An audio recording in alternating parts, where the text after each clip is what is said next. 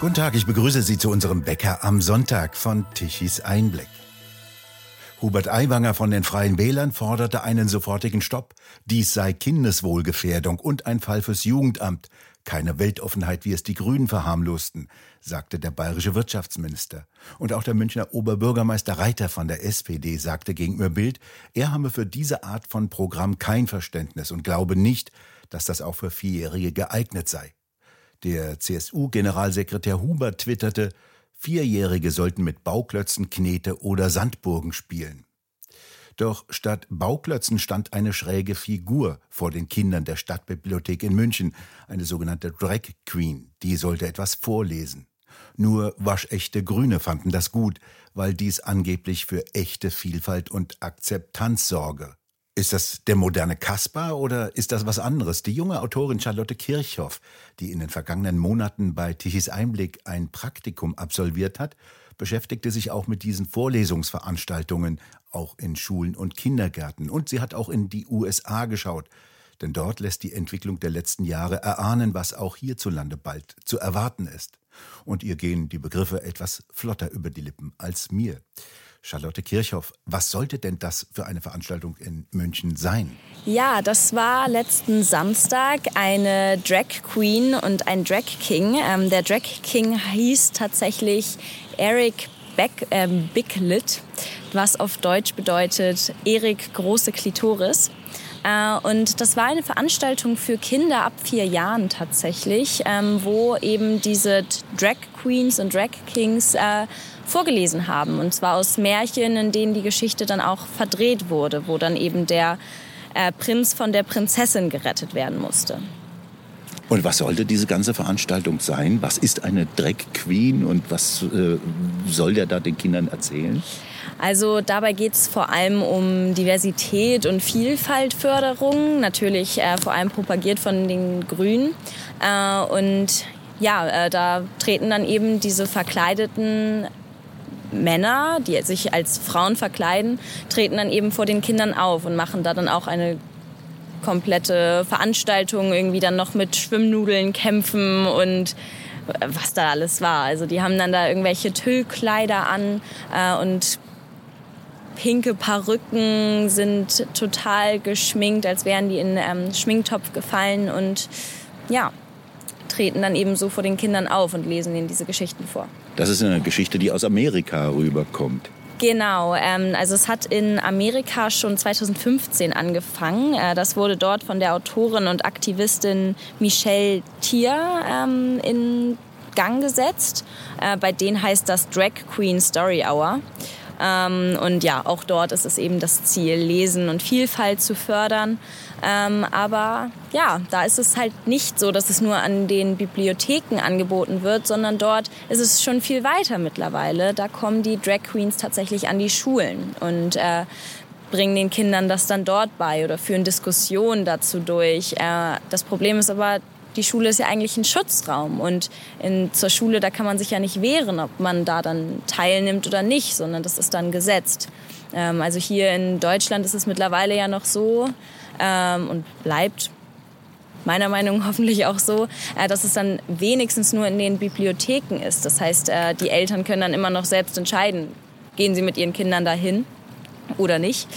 Aber wenn es eben an den Schulen ist, dann ist da keine Wahl mehr. Was soll das Ganze? Was ist der Sinn? Das weiß ich jetzt persönlich nicht. Hm. Ähm, ich habe keine Ahnung, wo wozu es genau dienen soll und wer sich das so überlegt, dass es äh, sein soll.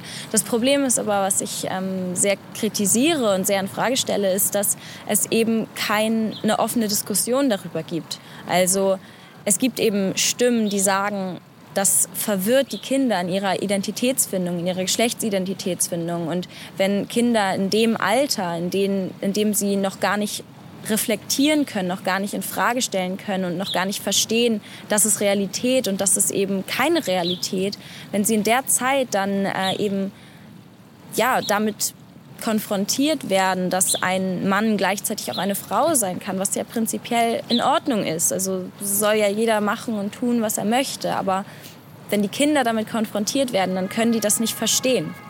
Äh, und das hat später dann halt auch irgendwie Folgen, weil wenn sie da ganz am Anfang was nicht verstehen, dann verstehen sie es halt eben später auch nicht. Ich stelle es nur total in Frage und finde es ähm, problematisch, dass es eben nicht äh, eine, ja, eine einen Diskurs darüber gibt und dass jeder seine Stimme dazu sagen kann. Das hat man zum Beispiel auch sehr stark in München gesehen. Ähm, da gab es eben eine große Debatte darüber letztendlich, ähm, weil zum Beispiel die CSU sich da ganz stark gegen gemacht hat und gesagt hat, so das ist Frühsexualisierung der Kinder und das, äh, das darf nicht passieren, das, das gehört sich nicht. Und die wollten eben, ich glaube, das waren die Freien Wähler, ich kann das jetzt gerade nicht ganz genau sagen, ähm, die wollten eben auch, dass diese Veranstaltung verboten wird. Und da haben dann die Grünen tatsächlich eine Pressemitteilung aus, rausgegeben, wo sie dann ähm, drin gesagt haben, dass äh, das der rechtsextremen Hetze der AfD gleichkäme. Und bringen das dann immer direkt in diesen Zusammenhang, man ist rechts, wenn man dagegen ist. Und haben gesagt, das ist perfide, das ist niveaulos. Und das ist keine sachliche Debatte, das ist total emotionalisierend und ja, letztendlich wieder, sind wir da wieder bei der Cancel Culture. Das ähm, ist eben keine Redefreiheit darüber gibt und keine Meinungsfreiheit, ob jetzt eben diese Drag Queens ähm, eine Vorlesestunde an Kinder geben dürfen. Ich meine, die sind vier Jahre alt, die Kinder. Die müssen nicht von, von, von Männern im Tüllkleid in, mit ganz kurz und Riesenausschnitt äh, vorgelesen bekommen. Von wem geht das denn aus? Wer betreibt denn sowas? Also in Deutschland äh, sind es bisher die Bibliotheken selbst, ähm, meines Wissens nach, die so etwas dann veranstalten. Aber in Wien zum Beispiel gab es auch vor kurzem so eine Veranstaltung, äh, das hieß Queen's Brunch.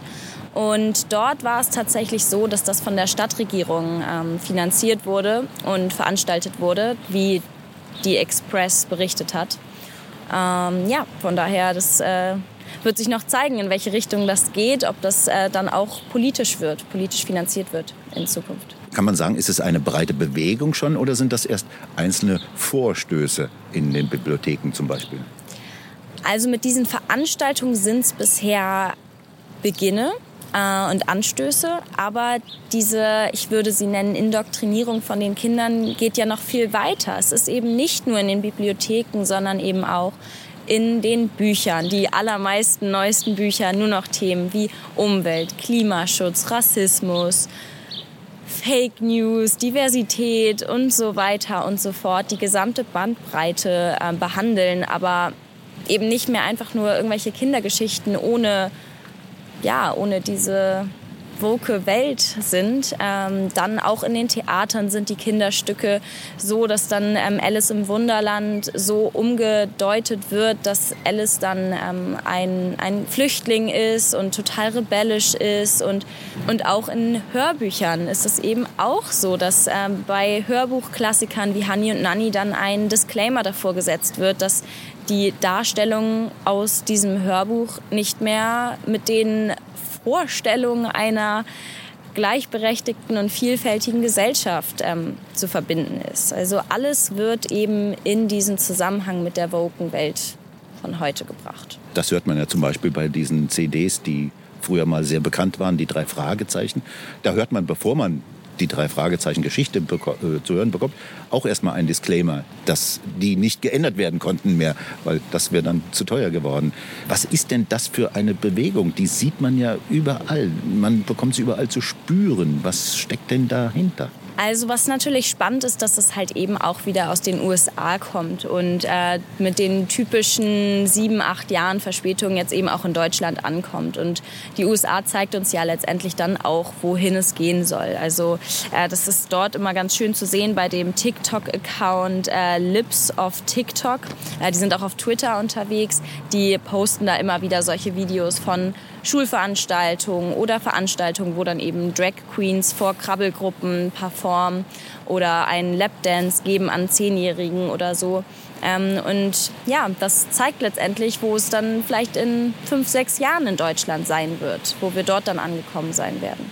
Was soll in der Gesellschaft dann verändert werden? Ich habe dazu mit einem Psychotherapeuten gesprochen und der hat mir eben gesagt, dass es problematisch ist, wenn Kinder so in so frühen Jahren in ihrer Geschlechtsidentitätsfindung verunsichert werden, ähm, denn diese Identität am Anfang ist letztendlich die Basis von allem. Und wenn es dort schon so eine Unsicherheit gibt, dann ist alles, was danach kommt, auch unsicher. Und das ähm, macht Kinder dann viel anfälliger für Bewegung, für Sekten, für eben auch so Dinge wie äh, letzte Generation, kann man fast sagen. Also, dass, dass sie dann total davon so reingezogen werden und nicht in der Lage sind, Dinge wirklich reflektiert auch zu betrachten, sondern alles so in extremem Maße sehen. Sie haben kein Vorne und Hinten, kein Oben und Unten mehr, keine Orientierung. Genau, das äh, trifft es sehr, sehr gut. Denn vor allem in diesen jungen Jahren, äh, zwischen zwei bis sieben Jahren, brauchen Kinder genau das, eine klare Orientierung. In der Zeit sind sie nämlich nach dem Piaget-Modell in der präoperationalen Phase. Und in dieser Phase brauchen sie eben eine klare Orientierung, um sich zurechtzufinden in der Welt. Welche Folgen könnte das denn haben, wenn dann der, der Schutzraum Familie zerstört wird, wenn die Koordinaten, das Bezugssystem zerstört werden, was wir hier in der westlichen Welt bisher noch haben? Ja, das ist dann nämlich eben genau das Problem. Die Menschen werden dann immer manipulierbarer und das hat meiner Meinung nach schwere Folgen dann für die Gesellschaft, weil es dann eben nicht mehr möglich ist, Dinge ja, Dinge zu hinterfragen und so, ja, man wird halt manipulierbarer. Ja. Und das ist äh, problematisch, weil dadurch werden andere Menschen immer mächtiger, die, die so etwas von oben auch etwas steuern. Gibt es denn schon Widerstand gegen solche Aufführungen, außer jetzt hier in München von der CSU, die sich dann beschimpfen lassen musste? Also es gibt äh, vermehrt Stimmen. Das ähm, sieht man auch auf, äh, auf TikTok, auf Twitter, ähm, dass eben Leute dagegen auch was sagen. Zum Beispiel auch die Autorin Dr. Debra So. Und es gibt eben auch Psychotherapeuten, äh, die auch sagen, hm, so cool ist das nicht. Äh, und eben vor allem Stimmen aus AfD und eben auch CSU, CDU-Kreisen. Aber ja, die werden halt eben direkt mit diesem Political Correctness klein gemacht und müssen sich eben auch immer direkt Sorgen machen um ihren, ähm, um ihren Ruf. Was müssen denn die Leute befürchten, die dagegen was sagen? Ja, das ist dann eben so, dass äh, dort ganz viel Shitstorm auf die zukommt, wie man ja eben auch in München da gesehen hat mit der CSU. Die Leute sind dann rechtsextrem und wenn sowas erstmal im Raum steht, dann gefährdet das eben auch direkt den Ruf von, von einer Person oder von einer Institution oder von einer Partei. Und äh, das ja, schränkt den Raum für eine Debatte total ein. Jetzt sollen ja auch Kinderbücher umgeschrieben werden teilweise. Also sind, bleibt ja nicht nur bei den Disclaimern, sondern Kinderbücher werden auch umgeschrieben. Was hat denn das für Folgen, wenn die alten Geschichten, alte Märchen beispielsweise äh, nicht mehr gelten und äh, kulturelle Traditionen gebrochen werden? Das trifft es tatsächlich auf den Punkt. Kulturelle Tradition wird halt eben gebrochen. Es, es, und es ist ja auch eine total verdrehte Wahrnehmung. Vor 50 Jahren war es eben noch nicht so, dass wir in einer so woken Gesellschaft wie heute gelebt haben oder wie es eben dann in diesen Disclaimern heißt, in einer vielfältigen und gleichberechtigten Gesellschaft. Wo wird das Ihrer Auffassung nach hingehen? Wo endet das? Oder endet das überhaupt? Ob es endet, das kann ich jetzt nicht so sagen. Ähm, ich bin gespannt, ob es so wie in Amerika dann bald an die Schulen gehen wird. Und dass die Drag Queens dann in der Schule auftreten, beziehungsweise dort Diskussionen halten über, wie es in den USA zum Beispiel mal hieß, über Queer Joy, also über queeres Vergnügen. Sie haben ja einiges beschrieben auf Tichys Einblick. Welche Reaktionen von unseren Lesern haben Sie denn bekommen? Ja, also nachdem ich meine erste, meinen ersten Artikel darüber geschrieben habe, sind vermehrt Leserzuschriften auch bei uns eingegangen. Und dort haben die uns dann aufmerksam gemacht, dass es eben nicht nur in München solche Veranstaltungen gibt, sondern eben auch in Berlin und noch in, an anderen Orten. Und vermehrt haben Leser uns dann auch rückgemeldet, dass sie sich eben Sorgen machen, dass es halt so weit kommt, dass die äh, dass die Drags dann eben auch an die Schulen kommen und dass diese Indoktrination halt noch weitergeht. Also da ist eine sehr, sehr große Sorge auch bei den Eltern.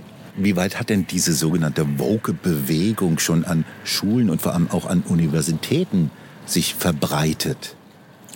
Also das ist tatsächlich auch so, dass es auch dort subtil immer größer wird. Und das geht dann eben so weit, dass man sich als Student oder Schüler auch so die Frage stellen muss, hm, sage ich das jetzt, hinterfrage ich das jetzt, sage ich da jetzt irgendwie was zu, also kritische Stimmen, dass die laut werden, weil man dann ja direkt damit rechnen muss, dass man eben Punktabzug bekommt. Und dadurch kommt es dann gar nicht dazu, dass überhaupt eine Debatte entsteht. Und äh, es, dadurch, dass es halt mit dieser Political Correctness und so weiter alles so sehr emotionalisiert wird und gar nicht mehr in einem sachlichen Kontext steht, kommt es gar nicht mehr zu diesen Debatten. Und äh, es wird, macht sich einfach breit, sodass diese Indoktrination einfach stattfinden kann, ohne dass jemand was dagegen sagt.